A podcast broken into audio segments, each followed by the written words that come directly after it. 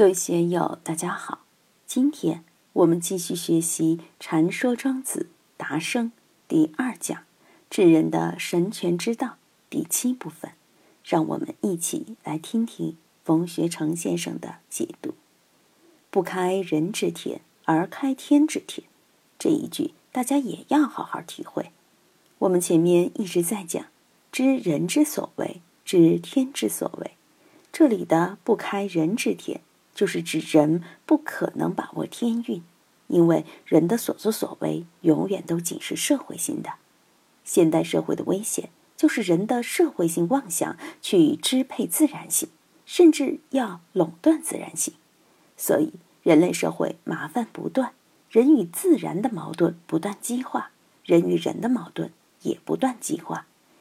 全世界的种种灾害现在已经很严重了，当然。大事情我们没有办法，我们只能做好自己的事情，从自己做起。在我们中国，太湖污染了，滇池污染了，长江污染了，黄河早就污染了，这是很可怕的。以前内蒙古是天苍苍，野茫茫，风吹草低见牛羊，而如今大多荒漠化了。而东北三省以前都是林海雪原。现在只有大兴安岭这些近十年种的次生林，平原则全种上庄稼，这些都是我们这些年来妄开人之天造成的后果。我们明白了这个道理，就不要再去开人之天，要抑制人的一些行为。说穿了，就是要减少一些社会性，尊重大自然，减少对大自然的伤害，让它能慢慢恢复生机。说白了。人的自然需求就是温饱两个字，这个太容易解决了。那些素食者吃素，一天能花多少钱吗？如今还需要去解决温饱吗？如果追求酒色财气、名闻利养，那就是无底洞了。我们看一看，现在房子贵成什么样子了？以前几百元一平方米，现在是一万元一平方米，乃至几万元一平方米，简直天价。人真的是欲壑难填，现在的品牌衣服随便都是几百块、上千块一件。有个朋友送我一件香云纱马褂，标价三千五百元，凭什么卖那么贵啊？以前也就几十元钱一件嘛。我前两天去看一位经营石头的老板，他花几千块买下一块石头，纹路像一幅水墨画，放到店里就标价八百五十万。现在标价涨到两千万，不就是一块石头吗？这些石头到河坝里去收，也就是几百块，最多几千块而已。但它摆在店里，动辄就是几千万。其中像龙凤盛世那块石头，就是金沙石、火成岩的一种，标价竟然是九千九百九十九万元。你想，这些玩得起吗？一年翻一个价。现在炒石头比炒股还厉害，这个不是虚言，这就是开人之天的结果。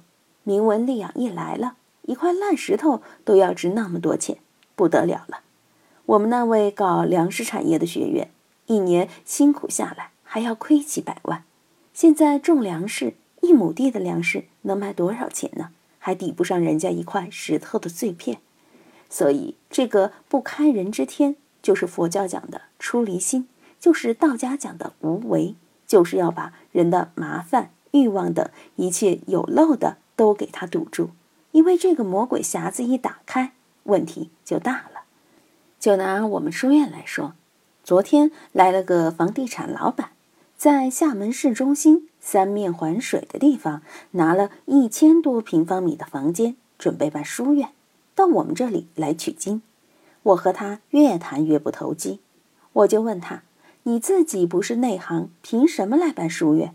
他就说：“钱房子都有。”他以为有钱有房就可以开书院了。我就反问他：“讲学的人你也去请吗？到北大去请吗？到社科院去请吗？三万块钱请来，也就给你讲上一两天。平常怎么办？来听课的，你收钱也不好，不收钱也不好。”还有，你是让成人来听还是娃娃来听？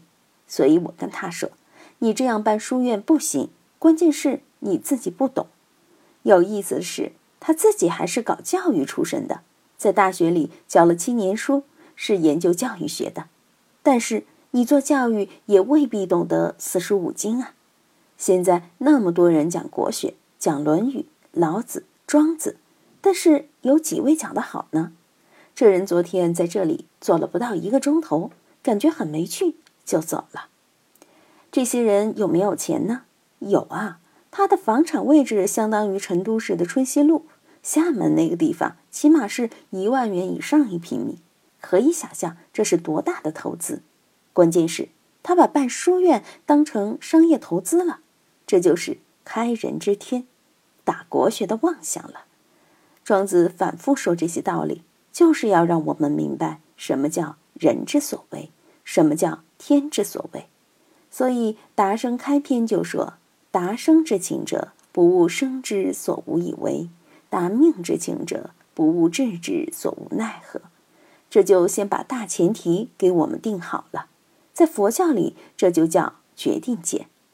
佛教经常说因果不可思议，在很多事情上，我们都在打妄想，妄想冲破这个樊笼。但你能冲破吗？我们面对未来，永远都是吃不准的。往往都是可望而不可及的，所以我提倡做事情要在自己能力半径之内做，不要超越自己的能力半径，超越了就会带来麻烦。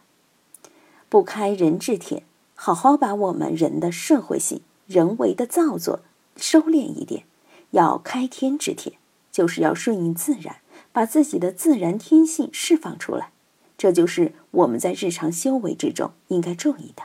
不然的话，活了一辈子，连自己怎么活、为什么活都不知道，那就太冤枉了。开天者得生，开人者贼生。顺应自然之道，养成了开天的习惯，那么我们就怀德，我们的德性就会在精神之中沉淀下来、凝固下来。如果我们顺着社会性，用佛教的话说，就是顺着我们的烦恼性去发展，那么我们就成了。烦恼鬼、业障鬼，天天就为社会上的名闻利养去追逐，是为贼也。应符经一开篇就说：“观天之道，知天之行，尽矣。天有五贼，见之者昌。”这里的“开人者贼胜”和应符经里的那个贼是一样的。我们要开天者得胜，千万不能开人者贼胜。总之。要将自己的欲望尽量收敛，将自己的真性情尽量恢复。禅宗里经常说：“不怕念起，只怕觉迟。”这和庄子里的内容也是相同的。信心明里讲：“不用求真，唯须息见。”分别妄想的心念一动，就是开人者贼生；息见关闭分别妄想，就是开天者得生。不厌其天，不忽于人。民几乎以其真，我们应该大力提倡无为之道，应该在自然性的恢复上好好下功夫，不厌其天。我们不要讨厌天的这种自然性，好像人到了无私无欲就会保守落后，乃至被误会成无情无义的清教徒。其实正相反，恰恰是这种保守，才能对欲望进行有效的抑制，才能使我们的智慧。得到最好的发展，不惑于人，就是要警惕开人者贼生的危害性，警惕人为造作的弊端，要把世间法看破。我在讲大学时反复讲：功生名，廉生威。功就是把自己放下，进入一个无我大功的境界。这个无我大公的境界，就是我们人生的最大半径，理性的最大半径，智慧的。最大半径，你心里一念之思升起来以后，你的人生半径就小了，智慧半径就小了，你所料理的因果半径也就小了。